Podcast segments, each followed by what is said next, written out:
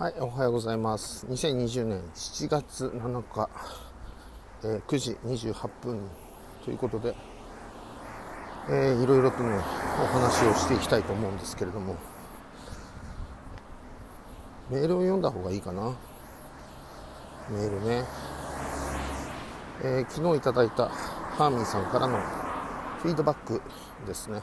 マサさんこんばんは。マホロバ会員ハーミンです。昨晩は蒸し暑かったのですがそれでもそんな時にはもっと眠れないのに目覚まし鳴るまでよく眠れました。ということでこれはえっ、とサタデーナイトヒーリングのねフィードバックになりますね。それからハリーの特別列車の、えー気候のね、えーハリーの特別列車の方のフィードバック、えー、0202 202番ですね。ハリーの特別列車、ハイエフカシー遠隔のフィードバックへのコメントということで、えー待機説法勉強になります。私もクライアントさんと話すときには参考にさせていただきます。また、自分のフィードバックなど、他人のフィードバックとして第三者のものは自分に対して書かれているものとして臨場感を上げていきたいと思います。えー私にはまだ、えークーの体験はないのですが、えージルボルト・テイラー博士の、えーあ女性のですね、えー体験を見ましたがこれビデオ載せてますね。すごい引き込まれて自分も体験したかのような臨場感で涙が溢れてきました。左脳の働きがオフになるとそんな風になるんですね。とても興味深かったです。このトランスを気候技術の開発やヒーリングなどに試してみます。また一生幸福になる跳躍、え般若心経を読みたくなりました。自分の役割を見つけてそのための選択をしていきたいです。ということでまあされてると思いますよね。あのほとんどの人はなんかうーんマサワークスに参加してる人は特にかもしれません。あの謙虚すぎる嫌いがあるというふうに思います。別にあの謙虚であることは全然悪くないんですけれどもね、傲慢になることは 僕みたくね傲慢すぎるのは良くないと思うんですけれどもでもあのとにかくいや私なんて全然です全然です全然ですっていうね、えーまだまだできませんまだまだできませんっていうのはまあそのポーズで言うのはいいですけどもあのマサワークスのフィードバックとかでそういうポーズ社交辞令えなんかやっても意味がないのであのおそらくは正直に、あのー出てると思いますけども。で僕はそれはほらそういうふうに言ってるのは僕たちが今まで特に日本人はそうかもしれないけれどもエフィカシーをあの、えーこう低くするような教育を受けてきたおかげなんですよというおかげというのかそのせいでこんな風になってますよということをあの指摘をしてあげるのが僕の役回りだと思ってるのででそれが分からない時人とか分からない時っていうのはなんか山下さんってこう普通に喋ったらいやそれは違うあれは違うどれは違うってうぜえみたいなねいうふうに思う人がいるかもしれませんけれどもあのーうん、そそれであおそらく本当に最初の頃なんかはそれで多分ねやめてた人すごい多いと思うんですよ。でも全然僕はそんなつもりがないのでえっ、と別にマサワックスってなんていうの例えば僕にコーチングであのコーチングのクライアントとしてお金を払いますと。こういうことがしたいと。言ったらその原理を教えるとかどうとかっていうのは全然構わずにあのーていうのかな。どんどんエフィカシを上げるっていうことだけに特化しますけれども僕が今やってるのヒーラーを育てていくっていうので僕自身はまあヒーラーもコーチも同じっていうふうに言うこともありますけれどもただヒーラーを育てるということもう一つは、えーマスターヒーラーを育てたいというふうにしか思ってないので要するにヒーラーの上ですよね。ヒラ育てる人ですよね、えーそう思って対応してるのでえーっとなんていうのかな。僕はサービスとしてもっと教えたいというふうに思ってるんですよ。そこまで教える必要は本当はないかもしれません。でそこまで教えるあの貴公子は少ないというふうに思っています。でもそれがあの、うん、うざいとかなんか僕がねあの夢夢こういうふうに思わないですね。僕がなんかマウントを取ろうとしてるとかそんなふうに思った時点でもうアウトなので、ね、そのゲームは僕するつもりは全くないのでしょうがないですそんなね。えー、まあ、今この人にもちろん言ってるわけじゃなくてね、えーと、考えられるいろんななんだろううん反論的なようなものがねあればあのそれを想定して今ちょっとお話をしてみました。で僕の、えっと、返信ですね、まあ、もう一回本当は読んだ方がいいのかもしれないですけどもこの方については昨日はすごくよく眠れたっていうこととそれから待機説法があの勉強になりますと。でえっと、僕のアドバイス通りですねその自分のフィードバックを他人のフィードバックとして、ね、第三第三者のものっていうのはあのに当てて書かれたものっていうのは自分に当てて書かれたものとして、えっと、臨場感を上げていきたいと思いますというようなことですよね。うん。で空の体験がなんちゃらかんちゃらということとそれから最後に出てきたのは一生幸福になるその、えっと、跳躍のえーと、般若心経、えー、を読みたくなりましたと書いてあったのでそれについてちょっと僕は返信で書いています。では僕の返信を読みたいと思います。はい眠れてよかったですね。一生幸福になる跳躍般若心経。ね。自由自在に自らのあるところを見る、ね、観音菩薩かっこ士官瞑想の要領ですね。とね。そこからね。えー、まあ、般若心経のところから、えー、ありたくないとありたいからこそあるのだっていうのはね、跳躍の要約ですね。ありたくないとありたいからこそあるのだっていうのは。で、あの、これは最後の、般若心経の最後のマントラの部分で、ギャテギャテ、腹ギャテ、腹ギャテ、ボジソワカの部分ですけれども、うんと、これ長いですよね、本当はね。ギャテ、ギャテー、腹ギャギャテ、ギャテとかっていうのは、とありたいとありたいっていうね。ねギャテ、ギャテー、腹ギャテ、ね。とありたくないとありたいっていうふうに言ってるんですね。腹そうギャテー、ポジソーか。ね。えー、だからこそありたくない、それでとあるのだっていう。ね。えー、ちょっと長い方を読みますと、まあ、日本語としてあんまりね、こう明確にあの現代あの文としてもあんまりあの来ないですね。要するに抽象度の高いことが書かれてるのでとありたいとありたいとありたくないとありたい。からこそとありたくない。それでとあるのだっていうね、うん、まあこれがねあの、えー、友部先生によるそのギャテギャテ腹ギャテ腹ソギャテポジソワカの部分の、うんと、跳躍のロングバージョンですね。全文バージョン。ね。で僕の解釈としてはそうなったらいいなとかそうなるのは嫌だなと思っていてもどっちみちそうなるよというふうに捉えています、ね、で現実は心が向いてる方に行くよということでしょうか、ね、愛とは関係性であり愛してるの反対は、ね、嫌いとか憎んでるとかじゃなくて無関心ですよねというね。ねありたいかありたくないとありたいからこそとあるのだ。ね、それからとありたいとありたいとありたくないとありたいからこそありたくない。それでとあるの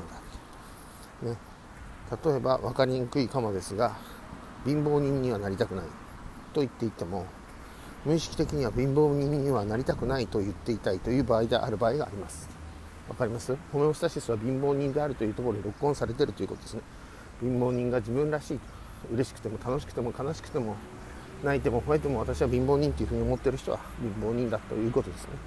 でそれは表面的に空らしく、ね、こうなりたいああなりたいって言っても、えー、ね、あるいはこうなりたくないって言っても同じですよっていうことを言ってるわけですね、うん、あの、次の文章いきますね。僕僕の書いてるね。その意味としては結局まあ同じことだな。自分は貧乏人になるんだ。貧乏人で居続けたいとホメオスタシスレベルで思っていることと一緒でありその場合それこれが、ね、それが実現実現するということですね。とだからその場合はあなたの確信または信仰通り貧乏になるよということです、ね、そこに関心があるんですよね。関心がある方に行っちゃうんですよ、えー、自分らしいとは何か決めるのはシンプルに自分自身ということでしょう。僕らは往々にしてこうしたいんですけどできません。でも本当はこうしたいんですけど本当なんです。でもやっぱり難しいです。誰か聞いてくださいっていうゲームを永遠に続けてしまいます、ね、これすごいあの僕は自分でもそういうことをあやってるなっていうのをあの見たりしますね、うん、コツはルール通り制限を現状に縛るのをやめて思い切りやりたい行きたいゴールに設定したらあとはやりたいそのやりたいことをやるだけですと。でもまた分かってはいるんですがそれができませんとなります。なので僕はこう言います。みんなそうです。焦ることはありません。いつかできるようになります。自分がふと何かに気がついてそう決めた時に楽しいですね。お互い夢の中途中です。今が最高だと思うことです。なぜなら最高の未来を確信しているからです。で、えーと、返信ね、マサさん返信ありがとうございます。そうですね、分かってるんですけど、できないんですと私も言ってしまいます。いつかできるようになるように、今はマサさんや、えーえー、友別先生の本の考え方に慣れ親しみながら、えー、遠い理想の自分未来を見つめていきたいです今日母親にマントラの部分を説明しながら一生幸福になる跳躍、えー、般若心経を貸し出したところでしたはいということでえっ、とまあね家族で本当に本ねあの貸したりだとかいいですね、うん、まあ2通りありますけど読まないっていうのとなんか読ませられてるっていう感覚、うん、だけどあのもう一つはあの読ませてってくることですよね、うん、でこの場合も読ませてって言った割に読む場合と読まない場合があると思いますし、まあ、そのどれもこちらからは過度の期待をしないということですね。過度の期待というのはいささかも期待をしないということですね。でもしそれを読まなかったとしたら逆に感謝をする。そのことについて何も言及せずにあの感謝をするぐらいがいいと思いますね。まあ結局は興味もないのに付き合ってくれたわけですから。そうですよね。なのでえっ、とそういう感じで、えー、いけばいいのかなっていうふうに思います。でここに置いとくけど必ず私も見るので読んだ時終わった後はここにまた置いといてねと言ってで自分はちょこちょこちょこちょこそれを見ることですね。でそうすると相手が読んでるか分か分かるので、まあ、雰囲気でね、うん、であの本当はねみんな何て言うんだろう。あの勉強は自分から進んでするものなのであの何て言うのかなした方がいいよとかいうのもあの、まあ、言わない方がいいかなと僕は結構思ってます。直接ねっていう意味ですよ。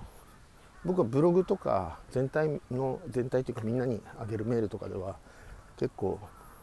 ギャンギャン言いますけどとか書いたりしますけれどもそれって見ない人は見ないので嫌な人はまあサワックスやめてるのでだからいいんですよ。やりなさいって言って。で嫌な人はやめますっていうわけですからすごくいい仕組みだなというふうに思ってます。でもこれは僕もあの僕僕例えば僕自身ですね。僕自身の中にもあなた自身の中にも、まあ、これはエニーという考え方なんですけれども、えー、鬼はいるわけですよね。ガキはいるわけですよね。とか、うん、なんだろう現代現代風に現代語訳というか僕の言葉で言うとなんかすごく勉強したい僕もいるし勉強したくない僕もいるしなんかみんなによく見られたい僕もいるし別にってお前らに何て言われたって関係ねえよっていう僕もいるし、まあ、いろんな僕があって当たり前なんですよね。で何て言うのその負けるのが好きな人っているかもしれないけれどもいないかもしれない。でもあのそれってその時によって違うと思うんですよね。絶対勝ちたいっていう場合と絶対勝ちたいと思ってない場合とでそれすら僕は別にどうでもいいと思っているんですよ。その人が勝ちたいと思うんだったら勝ちたいと思ってるんだから勝てばいいしあのすねてってようが何してようがふてってようがもういい。もう負けだみたいなね、うん、もういいよみたいな。そういうのも別にあるっちゃある。まあ大人だからそういう態度は取らないけど、うん、まあそんなもんかなっていうふうに思ってますよね。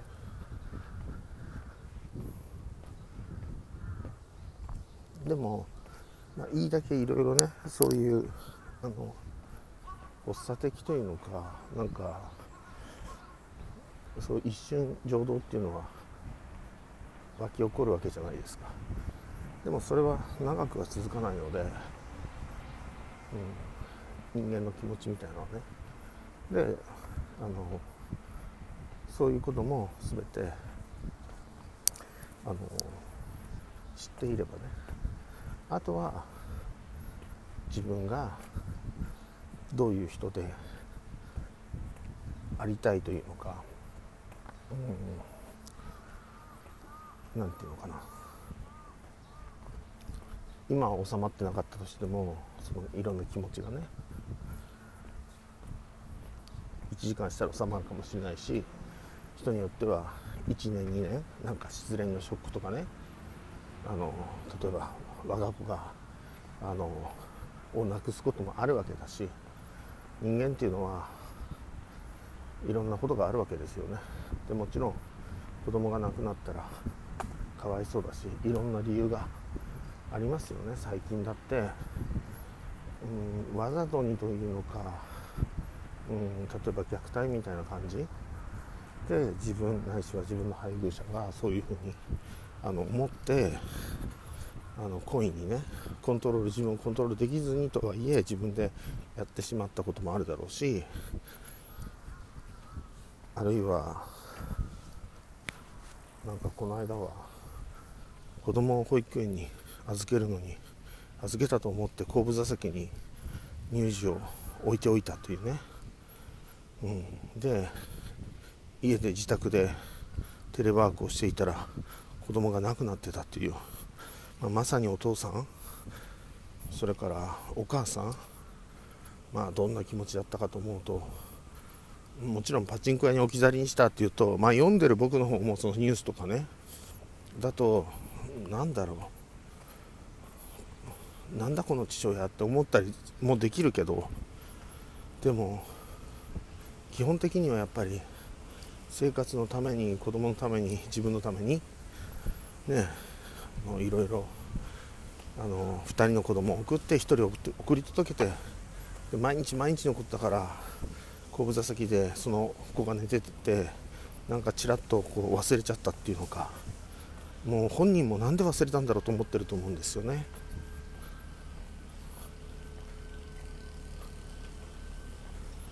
なんかもうで自分本人にしてみればそれからその奥さんお母さんにしてみればもう全員がなんかもうどうしてこうなったなっちゃったんだろうっていう。これからどうしていけばいいんだろうっていう。でももう一人子供はいるしですよね。まあそういう世の中のなんか理不尽っていうかまあその子供を忘れたそのお父さんににはその、うん、もしかするとお前が理不尽という権利なんかねえよって思うかもしれないけれどもでもその人にこそなんかそういう理不尽に対して何か心の整理みたいなのでまあ宗教っていうのは使われてきたっていうのかある意味では必要とされてきた一つのまあカウンセリング的なコミュニティでもあったのかなっていうふうにどの宗教もね、っていうふうに思います。いずれにせよそういう例えば子供が先に亡くなるというこれ病気であれそうですけども逆縁とか言いますけれども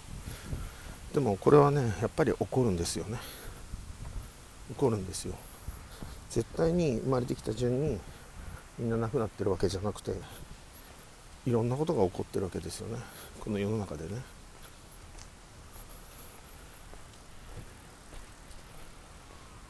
それこそ1億2596万人のあの日本人が暮らしている国の中で毎年137万人の人が亡くなっていてですね。これはまあ11万人で121万人ですから11万人以上月々月に亡くなってるわけですよね。今僕は今あのコロナとか言ってるね。あのみんな騒いでるやつ、まあ、肺炎でも月1万人亡くなってるんだけれどもコロナ自体は6ヶ月で非常事態宣言しかも収束した後に非常事態宣言を出しておいてね、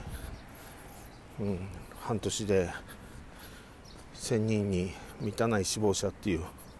なんともなんだろう理不尽なことが起こってますよね。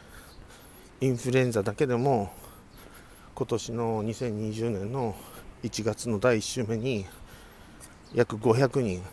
第2週目も500人。だから1月の15日までには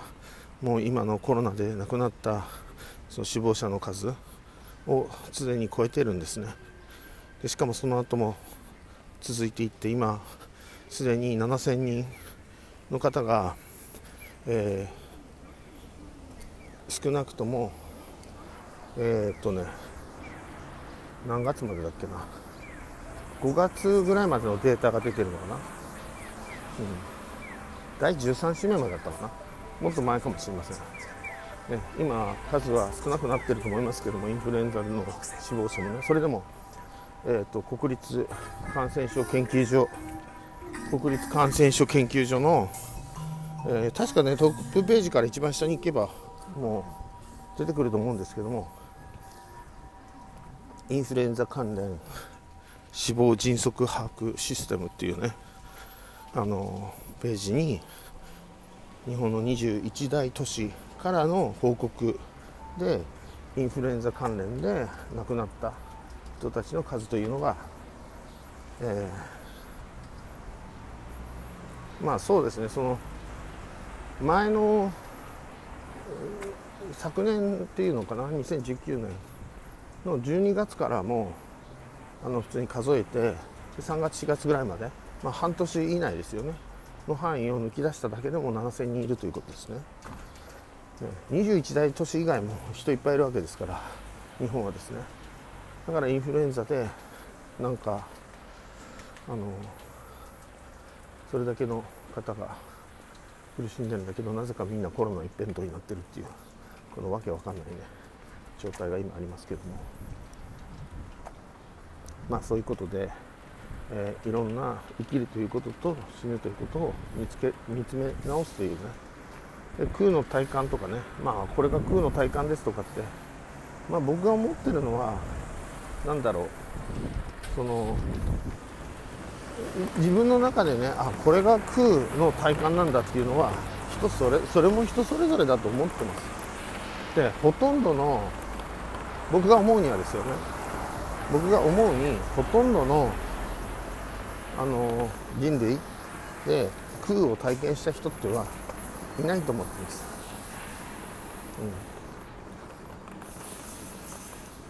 うん、えー、っと一応セーフティーをとってね、えー、リスペクトをするとすれば、えー、お釈迦様とそうだな誰がいい？龍樹龍樹ナーガルジュナと例えば空海？わかんないけどとそういうあるいは友達博士も入れとく、うん、それぐらいの人しか空とかより上のアルゴリズムっていうのをきちんと、まあ、理解というか体感というのかした方はいないんだろうというふうには僕は思ってますね。ただあとは俺は空を体験したとか俺は悟りの境地なんかニルバーナにを体験したとか、うん、いうのは勝手だと思います。勝手だしどうぞご自由にだし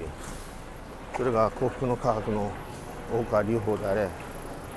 イエスの生まれ変わりですとかブッダがどうしましたとかなんか言ってるのも自由だし、うん、自由だしっていうか俺は関係ないしっていう感じですね。まあそういうあの、まあ、宗教っていうのはちょっとみんなよりもちょっと抽象度の高い人が、まあ、人をたぶたぶらかしてるっていうのか。頭の自分よりちょっと頭の弱い人たちをたぶらかしてるという、まあ、いうのが宗教というふうに僕はあのまとめますね。うん、まあそういう感じで、えー、終わりたいと思います。ありがとうございます。